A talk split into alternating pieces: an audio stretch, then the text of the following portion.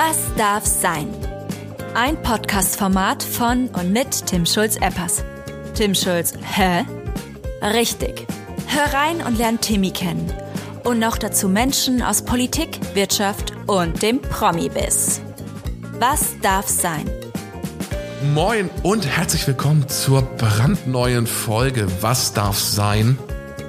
Heute am Tag, auch wenn später ausgestrahlt wird, heute am Tag, wo wahrscheinlich jetzt gerade schon der Kanzlerkandidat, die Kanzlerkandidatin der Grünen announced ist äh, habe ich äh, heute Morgen ähm, mitbekommen. Und auch hier rede ich natürlich heute nicht alleine, ähm, sondern ich habe einen Gast und das ist Franziska von Lewinsky. Guten Morgen, Franziska. Ja, hallo. Moin, moin, sage ich auch. Gerne. Komm ja, ja komm ja aus Norddeutschland.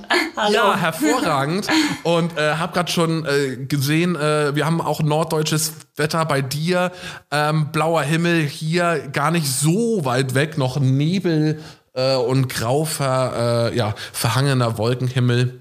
Also ähm, das ist halt der Norden, so wie wir ihn kennen, ne? Meistens kalt und äh, doch unterschiedlich. Ja, oder blauer Himmel mit weißen Wölkchen, ne? Wunderschön. Ja, das ist ja auf jeden Fall schöner als hier, aber es soll ja noch hierher ziehen. Ähm, für alle, die dich nicht kennen, und man muss ja auch dazu sagen, wir kennen uns ja ähm, wir kannten uns vorher auch nicht persönlich. Wir sprechen jetzt beide gerade aktiv das erste Mal äh, miteinander. Für alle, die, die dich nicht kennen und den Podcast jetzt hören, wer bist du und was machst du? Ja, also vielen Dank erstmal für die Einladung. Ich freue mich sehr, hier zu sein. Äh, wie gesagt, ich, ich bin Franziska von Lewinsky.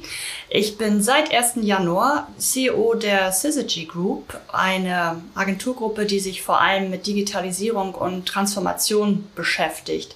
Davor war ich bei äh, Fischer Appel, große Agenturgruppe und habe mich auch da um Digitalisierung gekümmert, vor allen Dingen das Produkt von Fischer Appel digitaler zu machen. Und davor war ich bei Interone, große Digitalagentur. Mein Herz schlägt also für Digitalagentur. Das ist mein Leben seit über 20 Jahren und davor war ich Bauingenieurin und mein letztes Projekt war ein Hochwasserentlastungskanal an der Themse. Da habe ich auch gelebt eine Zeit lang. Habe jetzt natürlich auch die aktuellen Geschehnisse da und äh, um Prinz Philipp äh, ganz eng mitverfolgt, äh, weil London ist so meine alte Heimat, ich habe es da geliebt. Und 2000, äh, genau, habe ich mich dann entschieden, dem Ingenieurwesen den Rücken zu kehren und seitdem beschäftige ich mich mit Digitalisierung tatsächlich, immer, immer auf Agenturseite. Okay, aber wie kommt man drauf? Eben noch an der Themse, was, ich sag mal, gebaut und dann ähm, sagt man sich, Mensch, Jetzt gehe ich in die Internetbubble, die ja wahrscheinlich danach äh, oder damals gerade geplatzt war, ne? Glaube ich 2000. Nee, es war genau vorm Platzen ja. äh, der Internetbubble. Hm. Äh, das war gar okay. nicht so der Punkt. Die Internetbubble, ja, da passierte hm. halt wahnsinnig viel. Ich hatte das Gefühl, durch neue Technologien, die analoge Welt rutscht mehr zusammen. Da war eine unheimliche Dynamik drin. Da war so eine Energie in dieser Entwicklung.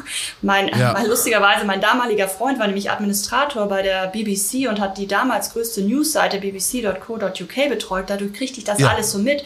Und ich war wie okay. elektrifiziert von, von dieser Entwicklung und ich wollte wirklich Teil davon sein. Hab dann Programmieren gelernt. Ingenieure, Ingenieurinnen waren mhm. total gerne genommen äh, in der New Economy Zeit, mhm. auch in Agenturen, ja. Digitalagenturen. Habe dann Programmieren gelernt und äh, habe nochmal einen Rückschritt gemacht in meinem beruflichen äh, Werdegang und habe tatsächlich als Praktikantin ähm, in der Digitalagentur in Berlin angefangen und habe dann äh, Fußball-Websites betreut. Das war so mein Einstieg in die ganze, äh, äh in ja. die ganze Internet-Bubble, wie du so schön sagst. Und ja. ich habe es ja seitdem nicht bereut, weil, mein Gott, was haben wir für Entwicklungen hinter uns? Was für eine Vielfalt, was für tolle positive Entwicklungen, auch mal nicht so schöne Entwicklungen. Nur wir mhm. können es ja gestalten und das Beste draus machen. Also wirklich eine unglaubliche Zeit. Ja, Okay, und dann ähm, bis zur bis nachher zur Vorständin bei äh, Fischer Appel. Damit damit warst du ja also ähm, wahrscheinlich. Also es gibt natürlich auch Frauen in Vorstandspositionen, aber gerade ähm, in der in der Medienmarketingwelt immer noch relativ äh, wenige oder nehme ich das persönlich falsch wahr? Hat sich da was geändert? Ich bin ja ganz glücklich. Es werden immer mehr, zum Glück. Aber äh, klar, ich ähm, war ja dann bei Interone, war ich auch äh, CEO. Da war ich die einzige Frau im Führungsgremium. Bei Fischer Appelt äh, auch. Äh, wir waren zu fünft im Vorstand. Und ähm, jetzt bei, bei Syzygy bin ich auch die einzige Frau. Also man ist schon oftmals noch die eine Frau im Führungsgremium. Froh darüber bin ich, dass es immer mehr Frauen werden und man schon auch in der Agenturszene eine Veränderung merkt. Wir haben überall Frauen, die an die Spitze kommen, was super ist, weil wir damit natürlich auch zu einer Kulturveränderung äh, uns hinentwickeln können, weil nur dann, äh, glaube ich, kriegen wir auch nachhaltig eine Veränderung in, in den Führungsgremien unter dem also unter der Spitze und auch in den, in den Teams, was ich ja persönlich extrem wichtig finde. Ja, auf jeden Fall. Ähm, du, du bist ja jetzt, du bist ja seit dem ersten ersten äh, bist du ja CEO bei Syzygy, wird's ausgesprochen? Ja, ne? Syzygy mit einem harten S. Es wird Englisch ausgesprochen und Syzygy, okay. Weißt du, was es heißt? Äh, ich könnte mir denken, da steckt irgendwie Synergie drin und Energie. Ja, so ein genau? bisschen. Das ist nämlich, äh, oh. also wenn zwei oder mehrere Planeten in einer Linie stehen, dann spricht man ja. von einer Syzygy. Und dann steht natürlich eine besondere ah. Kraft. Also stell mal vor, Erde, okay. Mond und Sonne in einer ja. Linie ausgerichtet. Da passiert ja. schon was. und das steckt hinter dem Namen. Alles klar. Ich habe das vorher noch nie, äh, ähm, ich habe vorher von der Brand, to be honest, noch nie was. Ähm, ja, wie gut, gehört, dass wir drüber sprechen. Ja, auf jeden Fall.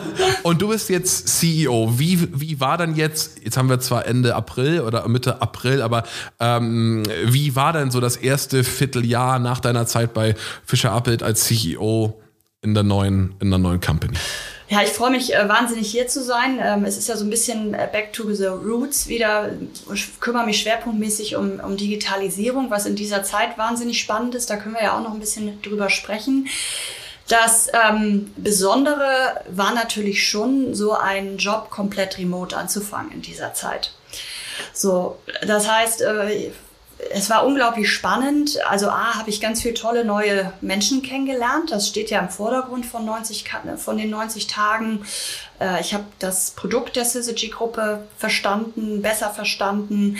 Ich habe die einzelnen Agenturen äh, genauer kennengelernt. Ich habe mit Kunden gesprochen. Also es war eine unheimlich intensive Zeit, wo ich ganz viel äh, Neues kennengelernt habe und natürlich analysieren musste, um dann auch zu einer Strategie zu kommen, die wir gerade im Vorstand ähm, entwickeln.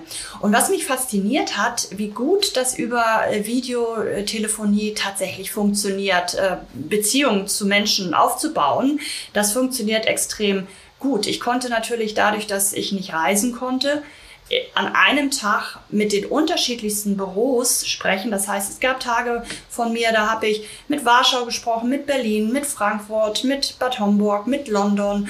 Und das hat natürlich dann eine Intensität, wodurch du so eine Agenturgruppe unglaublich schnell verstehen kannst. Also dieses Puzzle, Syzygy Group, konnte ich natürlich total schnell zusammenbauen. Das fand ich von Vorteil in diesem Remote-Einstieg in so einen Job. Was mir extrem gefehlt hat, waren so die zufälligen Begegnungen, also dieses, ich laufe mal durchs Büro, ich schaue, wie die Teams zusammenarbeiten, was ist da für eine Energie, was ist das für eine Kultur. Ähm, die zufällige Begegnung an der Kaffeemaschine, die die viel weg. Da freue ich mich drauf, wenn das wieder möglich ist, um das dann zusammenzubringen mit dieser auch sehr positiven äh, Remote-Erfahrung. Ja. ja, definitiv. Ähm, Du, du hast ja jetzt gerade schon gesagt, du, du hast einfach, oder man generell, es sind andere Arbeitsalltage als noch vor, ja, inzwischen schon über einem Jahr. Ähm, wie sieht dann, also hast du einen typischen Arbeitsalltag? Also hast du so eine Routine oder ist es, ist es, wie, wie, wie gestaltest du deine, deine Aufgaben? Ja. Also zum Glück gibt's in Agenturwelt keine Routine. Das war ja auch das, was mich total getriggert hat, damals vom Ingenieurwesen in die Agenturwelt zu, äh, äh, einzutreten. Wir haben natürlich eine unheimliche Vielfalt an Aufgaben bei unterschiedlichste Themen, auch in, in so einer Rolle, wie, wie ich es bin. Das, äh, das macht mir wahnsinnig Spaß. Das heißt, es gibt eigentlich zum Glück nicht diesen, diesen Alltag. Äh, es ist wirklich so, natürlich habe ich einen Kalender und der Kalender, den äh, manage ich zusammen mit einer Assistentin. Ich habe viele Termine, ich habe viele Videocalls jetzt. Ich ähm, äh, kümmere mich ja um, um Strategien, auch um unsere eigene Strategie, um Strategien für unsere Kunden. Und dadurch entsteht ein unheimlich vielfältiger äh, Tagesablauf. Ähm, und ich könnte dir jetzt nicht sagen, der Alltag bei mir sieht so und so und so aus. Der ist immer wieder anders, der ist immer wieder neu. Es passieren auch tagsüber natürlich unterschiedlichste Dinge. Manchmal scheint die Sonne, dann kommt schon wieder das Gewitter hinten, hintenher und, und, und umgekehrt. Das ist das Tolle. Was natürlich schon im Moment unseren Alltag prägt, ist das Thema Videotelefonie, äh, ganz klar. Ähm, ich kombiniere meinen Alltag mit Homeoffice, gehe aber auch ins Büro. Wir haben unsere Büros offen. Ähm, wir halten da natürlich alle Hygieneregeln ein, stellen aber den Kollegen und Kolleginnen offen, auch mal ins Büro zu kommen, wenn man das als Abwechslung braucht. Und ich teile mir mein, äh, also das Thema Homeschooling, ich habe ja zwei Töchter, äh, teile ich mir mit meinem Mann. Das heißt, wir wechseln uns ab, ähm, Homeschooling und also Homeoffice und Büro. Das heißt, ich pendel im Moment zwischen den, zwischen den Gebäuden.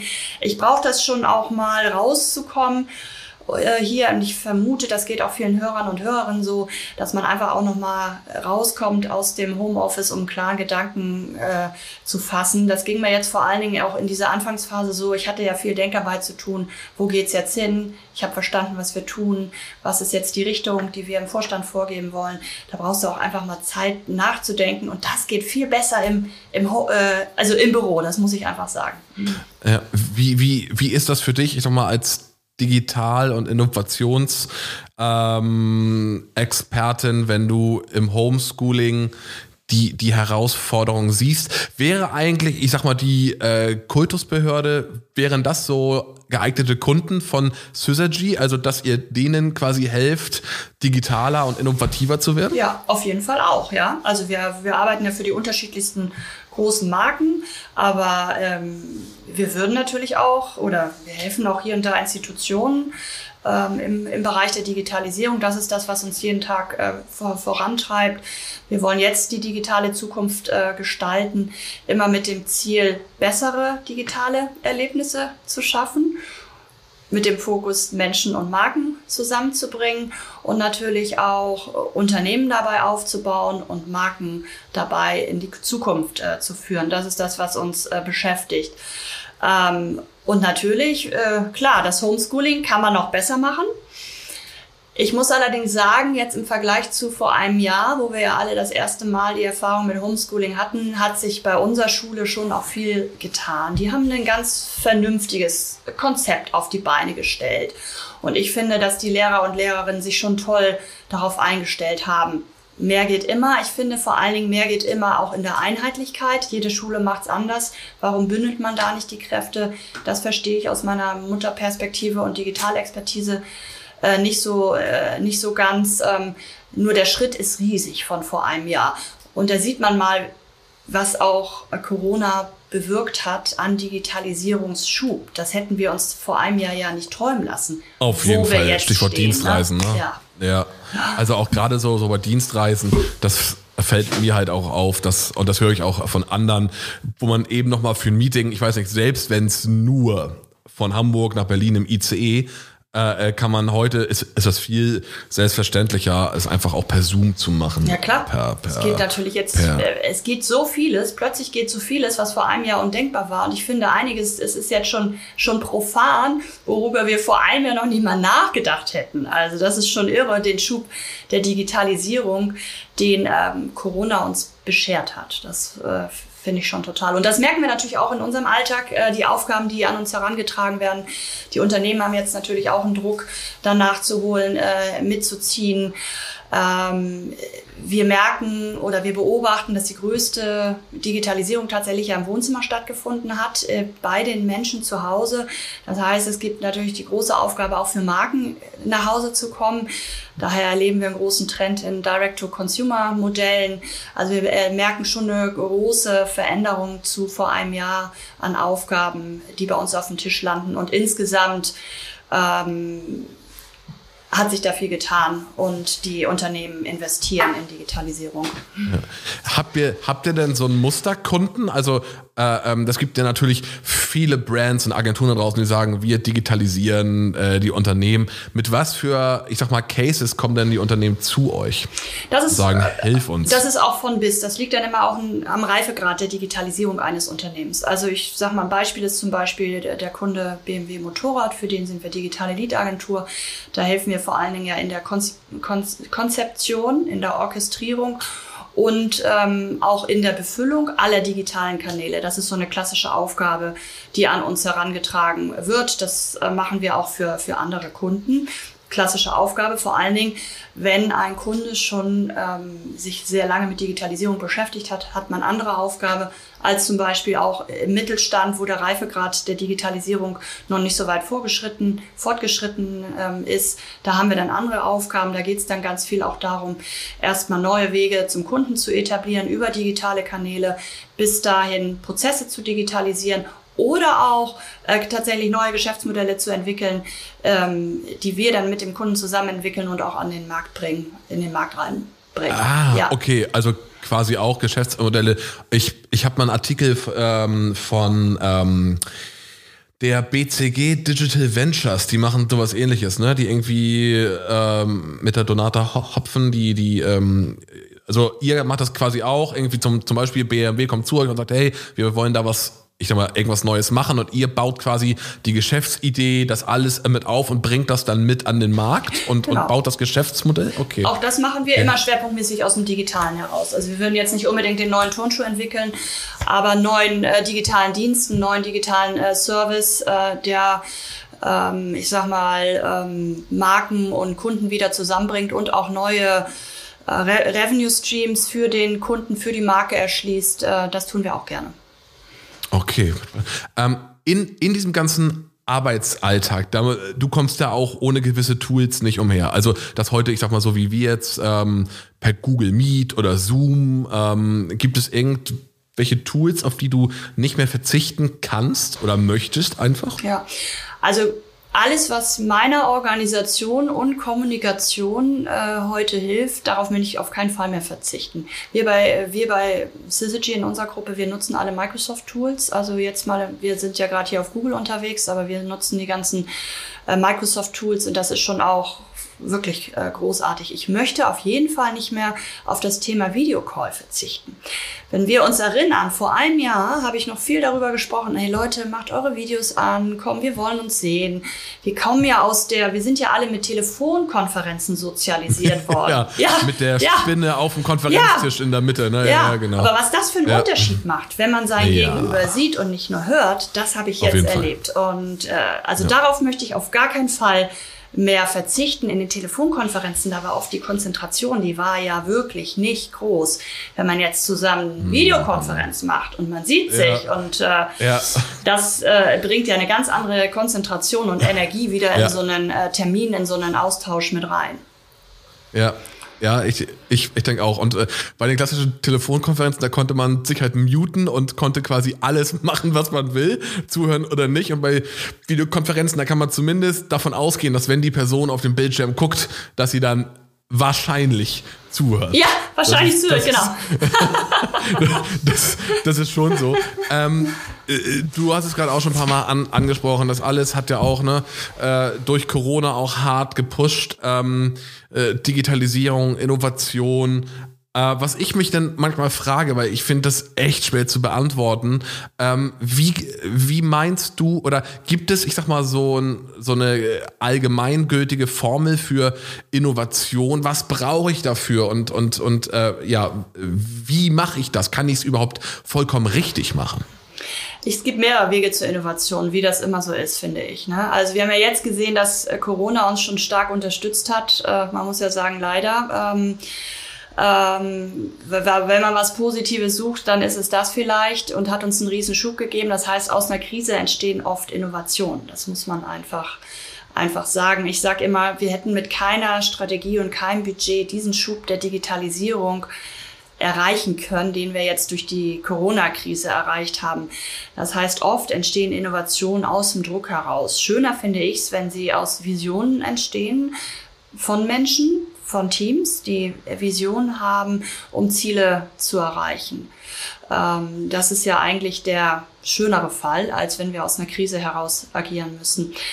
Insgesamt ist es ganz stark eine Haltung meiner Meinung nach, auch eine, dass, dass man äh, also Innovationen zulässt, weil damit einherkommen auch äh, Fehler, die passieren, eine Fehlerkultur zulässt, dass man ausprobieren zulässt, dass man äh, Dinge äh, zulässt, die rechts und links neben dem, neben dem Alltag ähm, passieren, weil dann entstehen auch tatsächlich Innovationen, die aus dem Team herauskommen. Das merken wir auch, dass man vor allen Dingen auch eine Kultur und den richtigen äh, Boden dafür schaffen muss, äh, Innovationen äh, zuzulassen. Hm. Ja, das ist auf jeden Fall schon, schon wichtig. Also ich finde es auch, und da ist eigentlich auch ein nächster Punkt, dieses so das Team äh, mitzunehmen. Äh, du als CEO oder jetzt auch mit jahrelanger Führungserfahrung, ähm, wie führst du dann? Also hast du einen festen Führungsstil? Ist das, also wie, wie nimmst du die Leute mit? finde die Frage gar nicht so einfach. Eigentlich müsste man das ja die, diese Frage den Teams und den Kollegen und Kolleginnen, mit denen ich täglich zu ja. tun habe, müsste man den ja. stellen. Ja. Also mein, mein Anspruch ist ähm, aus dem jetzt zum Beispiel bei der bei unserer Syzygy Group natürlich mit meinen Vorstandskollegen zusammen die Richtung für die Gruppe zu entwickeln und vorzugeben. Und das kann ich nur zusammen mit meinen Kollegen und Kolleginnen und auch nur, wenn ich das Produkt richtig verstanden habe.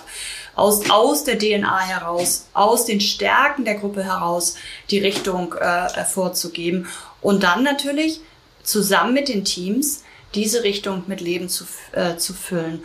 Und da verstehe ich mich ganz stark als Trainerin, äh, die auch stark enabled, Teams, Teams enabled, die Leistung zu bringen, die sie wünschen zu bringen, herauszufinden, äh, wie muss ein Team gestaltet sein, um damit eine richtige Energie entsteht und zusammen Tore geschossen werden können.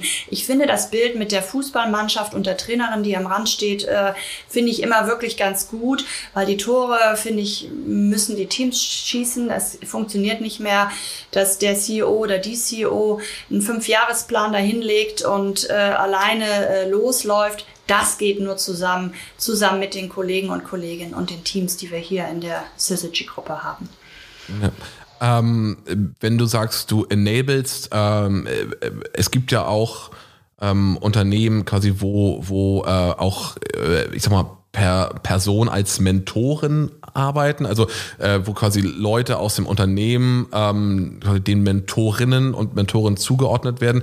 Wie ist das bei dir? Oder also, also äh, siehst du dich, also Siehst du dich im Zweifel auch als Mentorin oder gibt es jüngere Kolleginnen und Kollegen, die sagen, hey, die Franziska, das ist für mich eine, ähm, von der lerne ich und mit der gemeinsam gehe, äh, ja, im Sparring? Mhm. Also ich habe schon äh, also das Glück, dass ich auch enge Beziehungen zu Kollegen und Kolleginnen aufbauen kann und dann entsteht natürlich genau so eine Art Mentorenverhältnis äh, so. Aber ich finde, dass das muss so ein bisschen auch natürlich sich entwickeln. Äh, es ist ja ganz viel auch mit Vertrauen, dass man zusammen, äh, zusammen sich weiterentwickelt. Was ich schon merke, auch außerhalb ähm, des Berufs, dass ich einen guten Draht zu zu jungen Leuten entwickeln kann, ähm, sei es meiner Patentochter, die oft mit Themen auf mich zukommt, äh, junge Menschen, die wissen wollen, wie geht das eigentlich alles und wie hast du das gemacht? Und da entsteht dann ganz schnell so ein so ein, äh, so ein Coaching-Verhältnis. Und das finde ich natürlich toll, wenn man das, wenn ich meine Erfahrung, wenn ich jemandem helfen kann, seinen eigenen Weg zu finden, durch die Erfahrung, die ich schon schöpfen konnte, das macht mir wahnsinnig Spaß. Ja, ja, ich äh, finde es auch, ich meine, gut, ich meine, ähm, es ist in der Tat, so wie du sagst, das muss halt auch auf, auf natürlichem Wege passieren, aber ich war ganz überrascht, dass es eben auch Unternehmen gibt, die das, die das bewusst triggern und quasi Programme aufsetzen, wo äh, im, äh, also in Summe eben ältere KollegInnen äh, den Jüngeren ähm, helfen. Und beim Führungsstil, ich finde es halt heute immer noch total krass, auch aus eigener Erfahrung, wie viele Leute noch führen, sei es Männer oder, nee, es sind primär Männer, let's be honest, so, es sind primär Männer, die einfach, wo du mit einigem Abstand oder auch schon in den Momenten so denkst, what the fuck? Also wie, also wie kann man so Sachen wie ähm, jetzt angefangen bei diesem Kontrollwahn, wo irgendwie Homeoffice ein komplett rotes Tuch ist oder auch äh, oder war, jetzt muss man ja äh, ins Homeoffice äh, lassen, wo, wo, wo einfach auch, ähm, ich sag mal so, diese Lieblinge rausgenommen werden. Und also ich finde das völlig abgefahren, wie einige alte weiße Männer noch, noch führen. Also wie, äh, wie gehst du damit um? Also äh, ich bin mir, also ich weiß es nicht, aber ich könnte mir denken, du siehst in deinem Umfeld auch äh, so Fälle. Was ähm, sagst du da was oder lässt du einfach machen oder was denkst du über diesen sehr, sehr alten, so altbackenen, autoritären Führungsmann? Oder Menschen? Oh ja, Menschen. Also ich mag ja ungern pauschalisieren. Also ich finde, dass, ja, ja, dass das ja. ist äh, nicht zeitgemäß und das äh, funktioniert äh, auch nicht, nicht mehr heutzutage. Ich meine, alleine durch äh, die Kanäle, die in der Kommunikation dazu gekommen sind, damit meine ich Social Media, da trifft sich alles. Da funktioniert der hierarchische Führungsstil schon nicht mehr. Und da äh, prallt natürlich klar Netzwerk auf möglicherweise äh, Hierarchie. Und daran zeigt sich dann oft auch, dass man mit dem, ich sag mal, hierarchischen Führungsstil äh, heutzutage meiner Meinung nach nicht, nicht weit kommt. Das ist aus der Zeit, das ist nicht mehr zeitgemäß. Und das ist auch so das, wo ich dann so manchmal denke, ach Mensch, Leute, sage ich mal, ganz bewusst, äh, guckt doch mal, wo wir eigentlich stehen, welche neuen Möglichkeiten es gibt. Äh, Leute wollen enabled werden, die wollen Freiraum haben, die wollen mitgestalten, die wollen auch Transparenz haben, wo steht man, die wollen mitgenommen werden. All das ist doch so wichtig, um nachher auch eine Energie in den Teams freizusetzen. Und all das, also sag mal so, verpasst jemand, der nicht ich sag mal, sich öffnet, um die Teams bei dem, was passieren muss, äh, mitzunehmen. Ja, ja, auf jeden Fall. Bist du, bist du denn generell ein Freund von, also auch vor, vor Corona, ähm, so das Thema Homeoffice, das ist ja auch unter, ich sag mal, Experten, also die man auch kennt aus den ähm, Medien, auch hoch umstritten. Die einen, die stehen da voll drauf, die anderen sagen, nee, Home, Homeoffice nicht, weil, keine Ahnung, diese Energie im, ähm, im Büro gibt. Hast, hast du da eine feste Meinung oder, oder wie gehst du zum Beispiel am Thema Homeoffice um? Ja, also ich war noch nie jemand, der äh, für Präsenzkultur stand oder an Präsenzkultur gedacht hat. Also nur im Büro sein, um im Büro sein zu müssen, meiner Meinung nach nö, das war mal noch nie sinnvoll. Es geht ja am Ende darum, was, um die Ergebnisse, die erbracht werden. So, und einiges wird immer weiter auch in Zukunft besser im Homeoffice funktionieren. Und es werden auch viele Menschen weiter aus dem Homeoffice arbeiten wollen, weil vieles besser von dort geht. Man ist produktiver, man hat vielleicht mehr Konzentration, äh, man hat den Weg zur Arbeit nicht, äh, das ganze Thema äh, Commute fällt weg viele Vorteile. Und viele Dinge werden besser im Büro funktionieren, weil wir da natürlich viel mehr die Kultur eines Unternehmens prägen können, wenn die Menschen zusammenkommen. Wir haben die zufälligen Begegnungen, über die wir sprachen, an der Kaffeemaschine oder wer denn noch raucht, äh, bei der Zigarette draußen oder beim Kaffee draußen in der Sonne. Äh, auch Kreativprozesse funktionieren natürlich besser, wenn man sich sieht. Äh, viele kreativ äh, Dinge, die kreativ äh, entstehen. Das heißt, ich persönlich glaube ganz stark daran, dass äh, wenn wir wieder mehr Freiraum bekommen, uns auch zu begegnen, dass wir die Dinge kombinieren sollten. Das, was gut im Homeoffice funktioniert, das machen wir zu Hause. Das, was gut im Büro funktioniert, da begegnen wir uns im, im Büro. Ich glaube nicht an das eine oder das andere, sondern an die Kombination. Ja, ich finde das auch auch einen sehr, sehr, sehr guten Gedanken. Ähm, wie sieht denn deiner Meinung nach jetzt auch durch, durch Corona? Ich hatte eigentlich ähm, so die Frage nach der Agentur der Zukunft, aber um das mal zu erweitern, ähm, wie, wie sieht denn deiner Meinung nach ähm, so die, so das ja, doch die Agentur, das Unternehmen der Zukunft äh, aus, jetzt auch gerade nach Corona? Mhm. Also Agentur der Zukunft, da sage ich immer, die Zukunft ist jetzt. Lass uns lieber über die Agentur der Gegenwart sprechen. Das ist so ein bisschen immer, ich, ich mag dieses Thema Agentur, den Begriff gar nicht so gerne. So, wenn es jetzt um die Gegenwart geht, da hat sich natürlich äh, viel getan. Meiner Meinung nach muss die Agentur der Gegenwart vor allen Dingen im Herzen auch digital sein.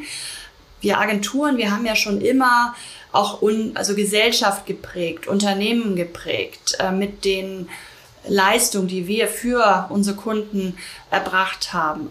Das hat sich nicht geändert. Das sollte sich auch nie ändern. Nur wir sind natürlich viel digitaler geworden. Die Dinge, die wir produzieren, die Produkte, die wir produzieren, sind viel digitaler geworden, ohne ähm, digitales Know-how, digitale Arbeitsweisen und auch aus dem Digitalen heraus denken zu können, wird es schwer, Unternehmen und Gesellschaft äh, zu prägen. Also davon bin ich überzeugt. Das heißt, ähm, es hat sich ja unser Leistungsportfolio stark verändert und muss sich immer weiterentwickeln. Der, der im Leistungsportfolio stillstehen bleibt, das ist schwierig.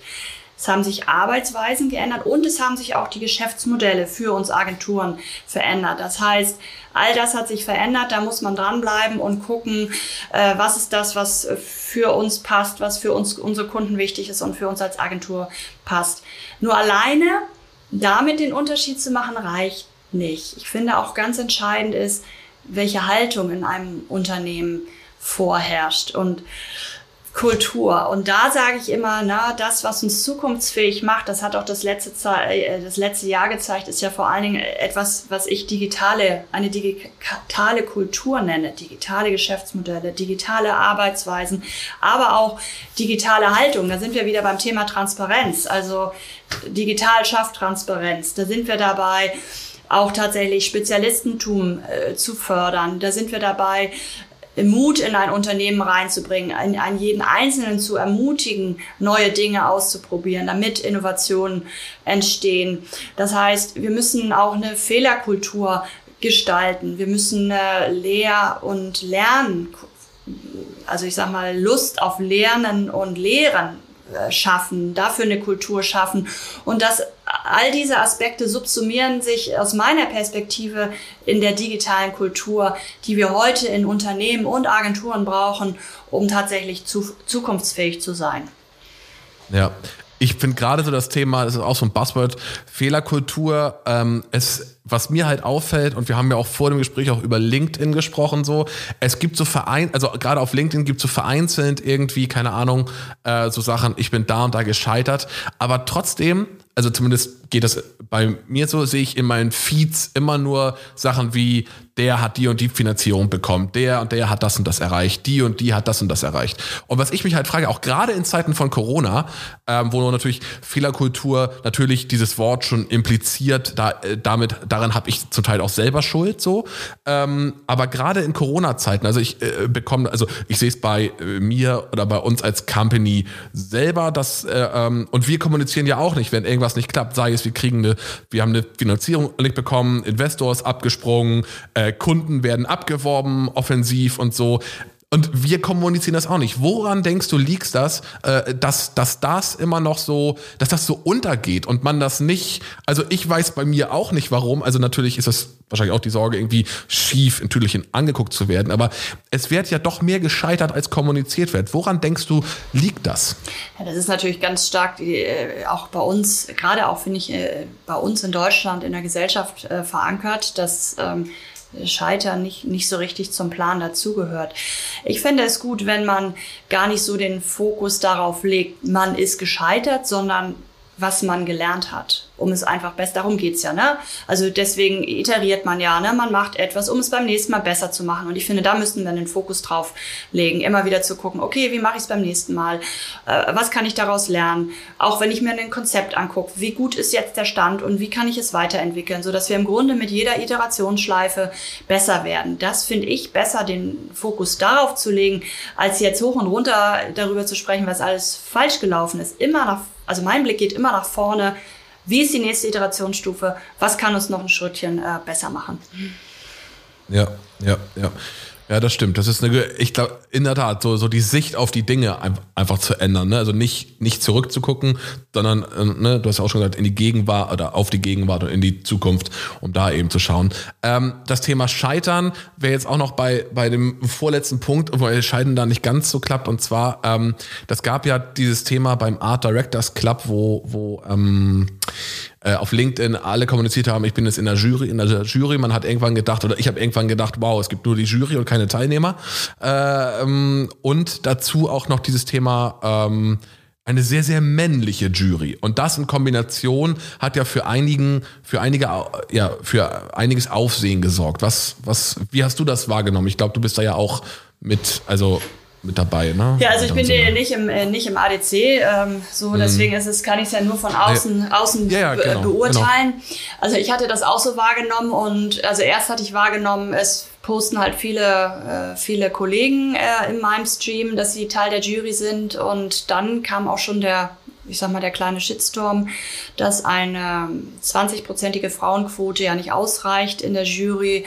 Und was mir so ein bisschen aus dem Herzen gesprochen hat, oder nicht nur ein bisschen, sondern sehr ist, ich bin ja über, überzeugt von dem 50-50-Konzept. Ich glaube, dass wir ganz schnell dahin kommen müssen, dass wir in Wirtschaft, in, in der Forschung, in der Kultur wirklich das 50-50-Konzept äh, umgesetzt bekommen. 50 Prozent Frauen, 50 Prozent Männer. Damit erreichen wir bessere Ergebnisse. Das zeigen alle Studien. Und es ist halt wirklich der Startpunkt, um tatsächliche Diversität äh, äh, zu erreichen. Und da habe ich mich schon gefragt oder fand das vor allen Dingen für unsere Branche total schade. Warum schafft man es nicht, eine ADC-Jury, die einmal im Jahr aufgesetzt wird, 50-50 aufzusetzen.